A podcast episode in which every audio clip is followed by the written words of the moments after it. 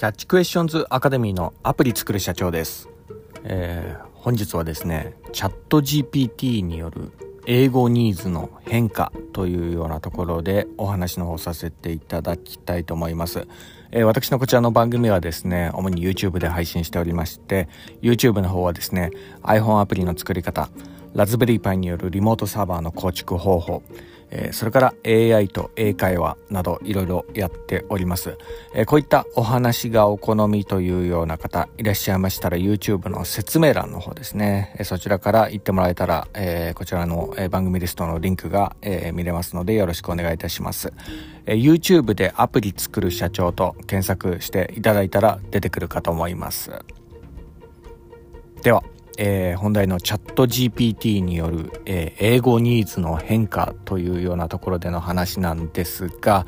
えー、最近はですね、私、毎朝、えチャット GPT と英会話をするようなあの習慣が身についてきましてですね、まあ、ちょっとしたあの隙間時間の5分とかでもですね、あの iPhone をパッとこう取り出して、まあ、それであのチャット GPT、えー、起動したらすぐこう英会話ができるんですよね。もうあの音声であの喋ってる感感覚で、まあ、なんかな朝の身支度とかしながらでもですね、あの英会話できるっていうんで、まあ、結構素晴らしい機能なんです。まああのまあ、ぜひともこう皆さんにもちょっと使ってもらえたらっていうようなところでもあるんですけど、まあ、私はこういうのをこう使いながらですね、これからの時代、うん、まあそうだな、その英語は特にやっぱスピーキングが、まあ特に重要になるかなっていうようなところは、あの、前々からこう、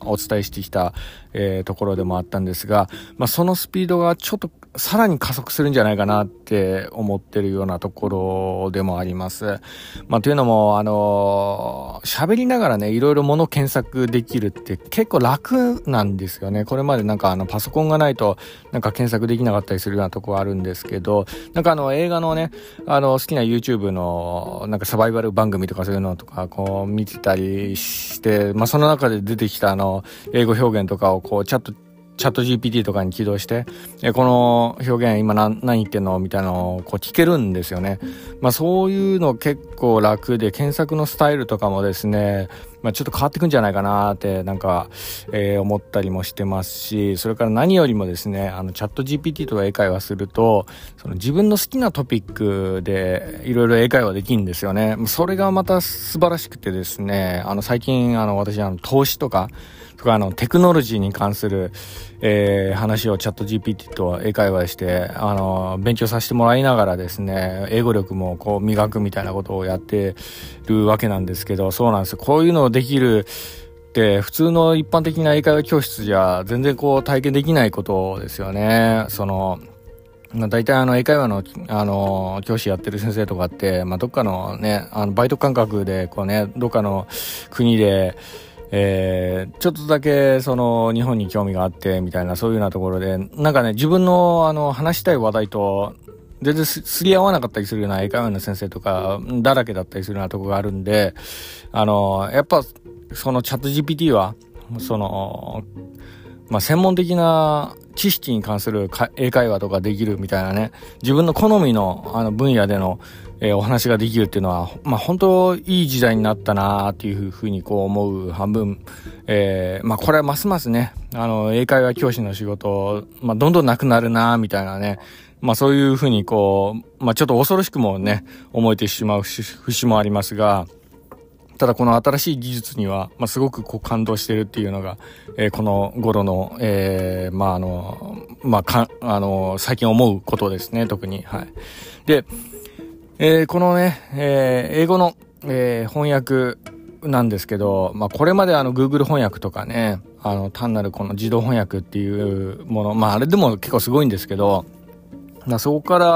まあ、このチャット GPT の、えー、出現によって一つまた進化したかなっていうような、えー、ところで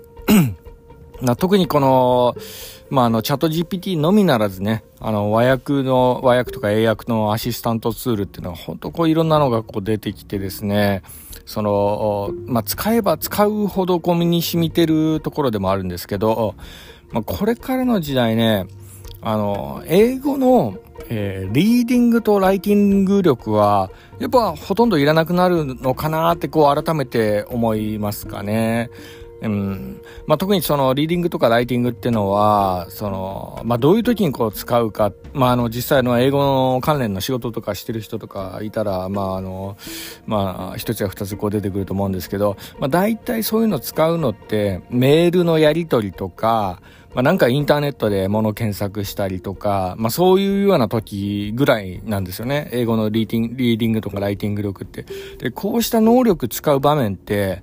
えー、ほとんどがね、即レスを求められない時なんですよね。はい。まあ、なので、あの、リーディングとかライティングっていうのは、言ってしまえば、あの、翻訳ツールがいっぱいこう使える場面でもあるんで、ま、いろいろゴニョゴニョやってね、時間をかけて返信すれば、え全く英語を使えない人でも、えー、普通にこう、英語で仕事できちゃうっていうような時代。まあ、これはね、まあ、これからま、こう、来るんじゃないかなというふうにこう、思えますかね。本当にこう、自動翻訳っていうか、あの、チャット GPT にこうね、あの、英訳作ってもらってとか、そういうのこうできちゃうんで、というのが、まあもっとすごいのが、あの、翻訳元の、えー、日本語のひな形も作ってもらえちゃったりするんですよね、チャット GPT。で、こういう感じで一回ちょっと日本語をちょっと作ってっていう感じでバーって日本語を作ってもらって、でそれをそのままじゃあ今度は英語に変換してみたいな指示もできるんですよ。はい。まあなのでちょっと日本語を、まあパラつかせて、で、それをこう、それで文章を作らせて、で、英語に変換してって言ったら、まあ本当に即レス近いぐらいのレベルでね、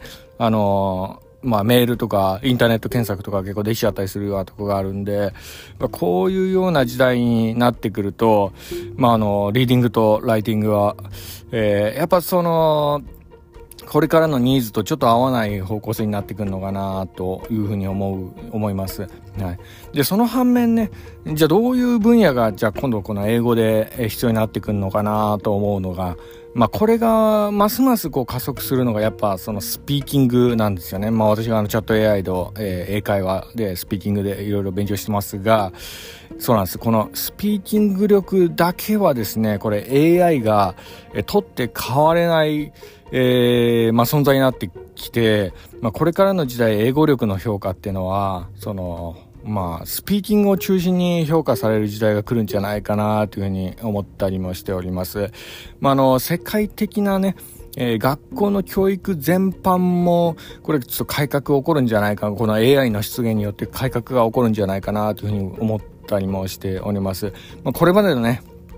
教育といったら、あの、まあ、ほとんどがその知っているか、知らないかだけでこう判断されるような、まあそういうようなことが多々あったんですけど、まあこうした記憶力なんてのは、まああのー、ほとんどいらなくなるというか、まあ一昔前はね、こういった記憶力があるっていうと、結構かっこいい存在でもあったんですよね。はい。まああのーまあドラマとかね、三国志とかね、そういうのでも、その諸葛孔明がなんか本を一回読んだだけで全部そらんじて暗記して全部復唱を言えるみたいなね、そういうようなシーンとかね、まああの、まああれは、あれでね、あの時代かっこよかった、えところでもあるんですけど、まああとは、そうですね、あの、まあとあるハッカーがなんかスクリプトを全部暗記して、まあ黒い画面見ながら、あの、なんかね、変な数式とかをバーってタイプして、それで、なんかんかその、プログラミングで動かすみたいな、そういうのもありますけど、まあそういうようなスクリプトを覚えてる姿がかっこいいみたいなね、そういうのあったんですけど、ああいうね、見方ちょっと変わってくるのかな。まああの、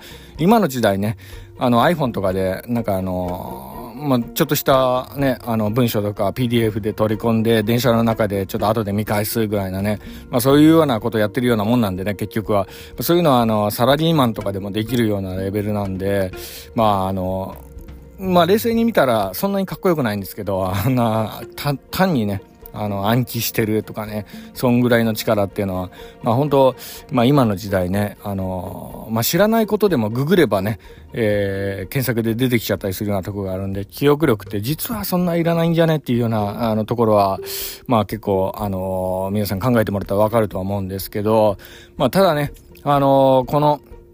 えー、最近のこの、えー、技術、えー、チャット GPT の AI の存在によって、そこからまたさらに一歩進化したかなっていうようなところ。まあ、これがですね、やっぱその、まあ、今の大学生とかがこうやられている、えー、チャット GPT GPT とか使って小論文とかね、そういったあの、物書きのところまでこう手出せるようになってきちゃったっていうようなところですよね。まあ、あの、一部あの、薄だらけでチャット GPT 全然使えないよみたいなね、そんなようなあの声もあるんですけど、あの、あれはあの、チャット GPT の使い方をね、ちゃんと知ってないっていうようなところだけなんで、ちゃんと使えたらですね、かなりいい文章を書けるのは、えー、これ確かな、確かですっていうか、もう私もやってるんでね。はい。まあ大体ああいうのはあの、ゼロ、ゼロベースでインプットさせて作業させてるから、えー、変な文章が出来上がっちゃうんですね。あれあの、チャット GPT っていうのはあの、もともとあの、確率論で物書き、物書きさせるんで、えー、何のインプットもなしに、まあいきなりその、何々時代の、あのね、なんかアウストラロピテクスの、なんか、えー、その、その時の生態について教えてとか言ったら、それは変なね、あの文章書いてきちゃったりするようなとこがあるんですけど、しっかりした文章の素材をね、インプットさせた上で、ちゃんと物書きさせたら、まあ、あの、結構いい文章を書いてもらえるんで、はい。まあ、あの、使い方はね、あの、結構、あの、間違えちゃっている人もいるんですけど、まあ、ともかく、その、チャット GPT が一番強いのは、この、ね、文章の、えー、合成なんですよね。ゼロベースから作るんじゃなくて、合成が強くて、まあ、例えばあの、言い換えとか、えー、要約がつく強かったりするようなところがあるんで、素材をね、正しくこう、インプットさせて、あの、文章を作らせてあげればね、結構いい感じで動くんでね、はい、まああの、まあ、この辺が結構やっぱすごいなというようなところで、まあ、この部分が、あの、新しい、えー、まあ、時代の幕開けかなって感じるようなところですかね、はい。で、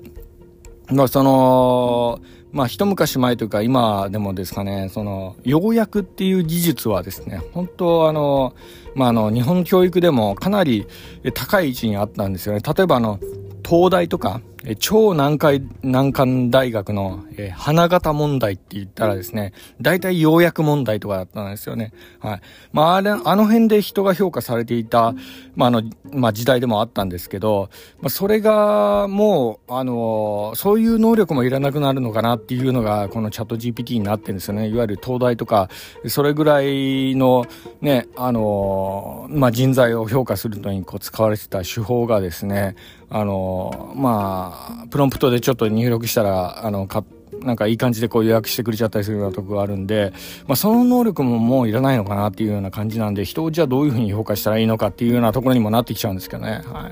あ、とにかく、まあそういった意味で日本の教育っていうのはですね、これからの時代、まあだいぶこう改革起こるんじゃないかなというか、先生自体、あの、変化していかなければいけないんじゃないかなというふうに思ったりもしております。まあ、というのも、あの、とあるね、小学校で炎上したニュースでもあったんですけど、なんか、あの、アルファベットの書き方がちょっと違うみたいな感じで、なんかその小学生の子に赤点をつけたみたいなね、そういうような事件があって、まあ、それがツイッターでこう炎上してたっていうのがあったんですけど、まあ、なんでもね、えー、大文字の、えー、アルファベットの B の書き順がなんか違うみたいな感じで、なんか罰つけたみたいですよね。なんかあれ、あの、縦棒からなんか書くみたいなね、そういうような、あの、まあ、ことらしいんですけど、まあ、そんなのはね、あっちしてもうどうでもいいんじゃないですかみたいなね、そういうような感じですけどね。はい。まあ、とにかくその、まさにこれはあの、知ってるか知らないかでマウントを取る典型ですよね、これ、あの、まあ、いつの時代の先生なのかみたいな、そんなような感じもしますけど、まあ、はっきりして、そういうので子供に罰つけてるような先生がいたらね、先生の方が赤点ですよね、これね。なんかそんなにこうアルファベットを鉛筆で紙に書く、書き出すことが大事なの？みたいな。ね。それで子供評価しちゃうの？みたいな、そういうような感じなんですけど、とにかく、あの、その先生自体ね、もしかしたらあの、パソコンが使えないんじゃないかな、みたいなね、そういうような感じで勘ぐってしまうところもありますが、まあ、とにかく、あのー、この、知ってるか知らないか、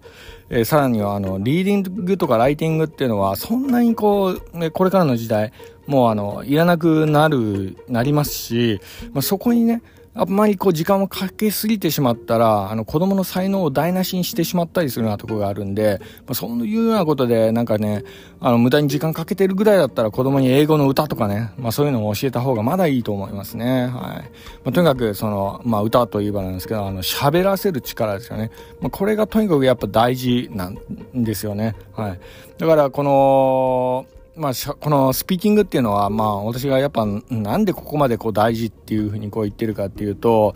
まあ、ここの部分はどうしてもね、AI は、AI が取って変えられないような技術でもあるんですよね。やっぱ人って喋りたいですし、この喋るっていうこの瞬間の、まあ、この感覚はですね、AI はですね、絶対こう、取って変えられないっていうか、人類が譲れない部分でもあるんですよね。はい。やっぱあの、なんやかんやってものを言いたいじゃないですか、人間ってね。はい。まあ、なので、ここの部分だけはですね、あの、翻訳でも、やっぱ自分の口でね、片言でもなんかね、こう表現して、あの、人に伝えるっていうような、この、えー、その、